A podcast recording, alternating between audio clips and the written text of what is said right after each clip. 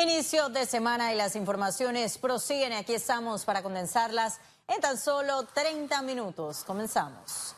El ministro de Seguridad, Juan Pino, fue mencionado en una ampliación de una denuncia sobre peculado en el Sistema Nacional Aeronaval. El abogado Justino González presentó la denuncia en la Fiscalía Anticorrupción por una posible lesión patrimonial de 40 millones de dólares para la compra de cuatro helicópteros, donde actualmente uno está desaparecido. Además de Pino, aparecen siete comisionados del Senan señalados por las irregularidades cometidas en el 2016. González agregó que se confirmó una especie de estructura destinada a desembolsar el dinero ilegal para favorecer a dos empresas. El ministro figura parte de la denuncia porque era eh, directivo y después al final fue director del Senan. Y él tenía conocimiento de todo lo que ocurrió. Mire, él presentó una denuncia por la desaparición de un helicóptero y la presentó de acuerdo a él en tiempo oportuno. Él la presentó 10 meses después que se hiciera un informe interno de que ese helicóptero no aparecía. Le quiero decir, y lo hago con enorme responsabilidad, dentro del Servicio Nacional Aeronaval figura una estructura bien organizada. El diputado independiente Gabriel Silva exhortó a la Asamblea Nacional a cumplir con su promesa de cambios al reglamento interno ahora. Entonces yo espero que se dé la discusión, se hagan reformas profundas y que la Asamblea pueda demostrar que no tiene que ser todo eso, eso malo que se escucha allá afuera en la calle, que con justa razón se dice, pero tiene que empezar a hacer ese cambio y hay que modificar el reglamento interno lo antes posible. Ya van siete meses y la intención era que esto se discutiera en los primeros meses para que la Asamblea pudiese funcionar de una forma adecuada por los cinco años. Pero ya nada más quedan cuatro años y medio. Entonces si se dilata la, la discusión, tenemos un nuevo reglamento cuando, cuando falten dos años, cuando falte un año, hay que hacerla ya. La Contraloría General de la República ordenó la suspensión de salario a funcionarios que a siete meses de la actual administración gubernamental no han presentado la declaración jurada de estado patrimonial. De acuerdo a un comunicado de la Contraloría, el 95% de los funcionarios ha cumplido con el deber de la declaración. Sin embargo, un 5% no lo ha hecho, aunque es obligatorio cumplimiento y a quienes se les procedió a retener el salario. La Contraloría proporcionó a Autoridad Nacional de Transparencia y Acceso a la Información ANTAI un listado con los nombres de quienes realizaron la declaración. Y el gerente de operaciones del aeropuerto de Tocumen, Claudio Dutari, detalló ese lunes algunas de las medidas de seguridad que están implementando en la terminal por el coronavirus. Que ahí hay un tema específico, o sea, no se trata de una nacionalidad o de una determinada raza, o los chinos, o los, los, blancos, o los de tez negra, eh, sino las personas que tuvieron en lugares de riesgo, Así es. básicamente. Y el porcentaje, eh, ese porcentaje es bastante mínimo. O sea, imagínate solamente que en el aeropuerto de Tocumen al día pudiéramos tener 16 mil pasajeros, de los cuales quizás tres o, dos hayan podido estar en esa condición. Sin embargo, por las medidas de seguridad, el Ministerio de Salud, eh, si viene alguna persona de, de algún lugar de esos de riesgo, eh, que ya ha pasado por controles adicionales, porque para subir al avión también pasó por un control. Eh, y voló, está llegando a Panamá, esa persona es revisada y todo el avión es revisado. Informe especial. Cientos de familias panameñas en la región de Coclecito y comunidades vecinas se refugian en el café para salir de la desidia y alcanzar mejores días. Un aroma que enamora a cualquiera. Así es el café cultivado en las montañas de la comunidad de San Juan de Turbe, un pueblo colonense pero con acceso solo desde la provincia de Coclé.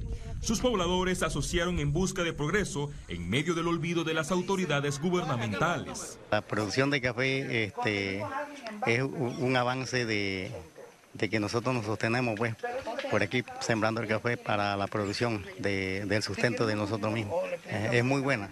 Desde la siembra, la cosecha y el secado, el trabajo es delicado para lograr el toque que llame la atención de los turistas catadores. Hasta ahora, esta zona se caracterizaba por el cultivo del café artesanal solo para la venta local. Sin embargo, el apoyo de la empresa privada trajo la tecnología a los hogares de estos panameños, logrando cambiar sus vidas. Hemos sacado estimado de que cada finca puede dar hasta, no sé, dos mil, tres mil dólares en, en, por hectárea por, eh, con los diferentes rubros. Bueno, vamos a vender el café. El café está hace, a un precio muy bueno para nosotros por acá que siempre nos lo han comprado eh, bajo precio. Entonces, bueno, en lo económico pienso superar como estoy. Cada vez se suman más productores. Lo que antes se dedicaban a la ganadería, ahora son cafetaleros por la rentabilidad de la actividad. Nosotros siempre por aquí eh, acostumbramos la, cosecha a los tres años, pero esta está dando más resultados más rápido. Como es con abono y todo eso, la producción ha ido más rápido. En dos años y medio ya teníamos cosecha.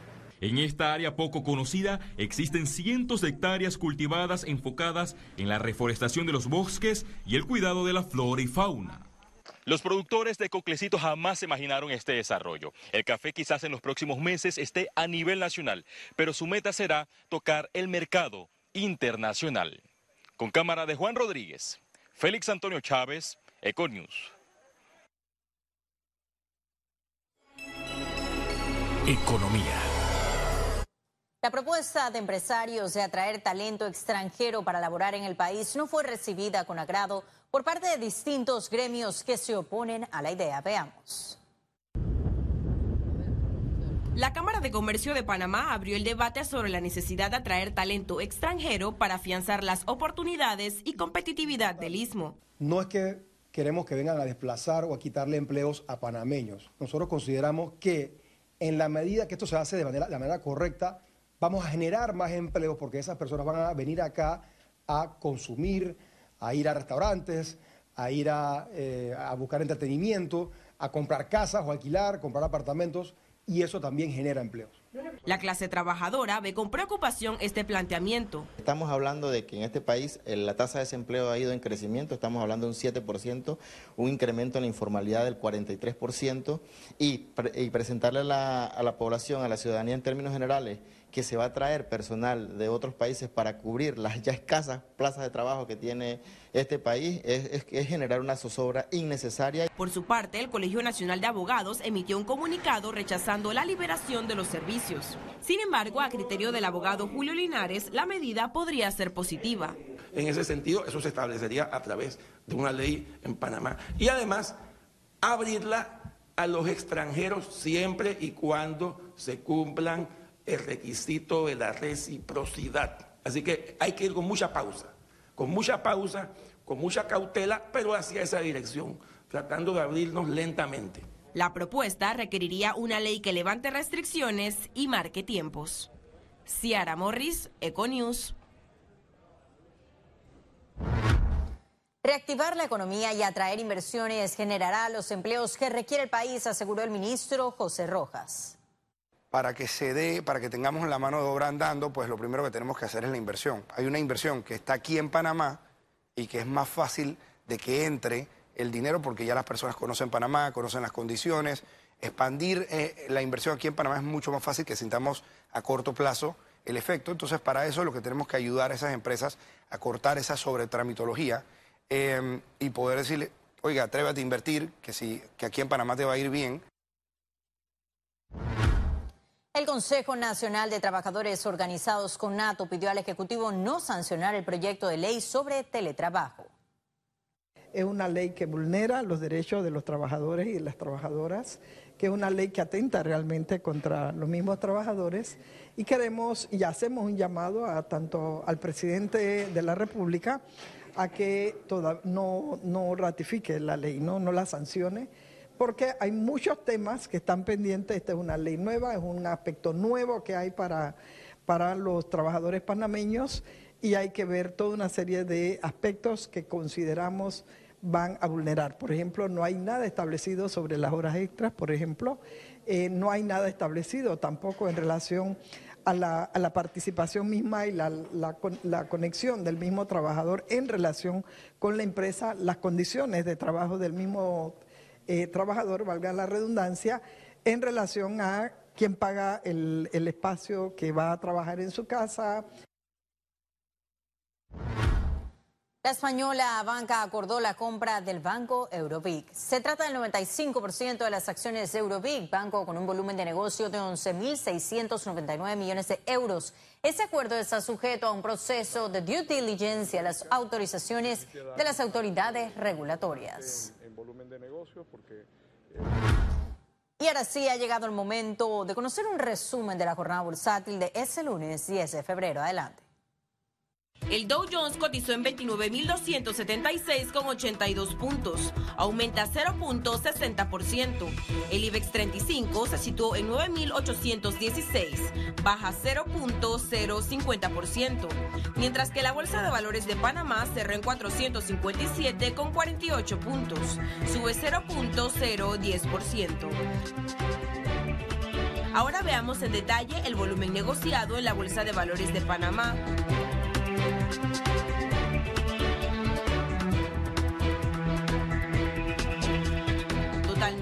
Negociado 18.793.677 con 66 centavos.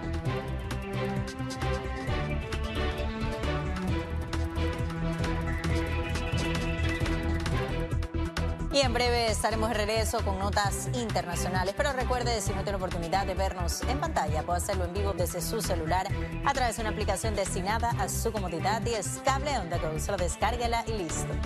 No se vayan, que en breve estaremos de regreso con mucho más de la emisión de hoy de Con Ya volvemos.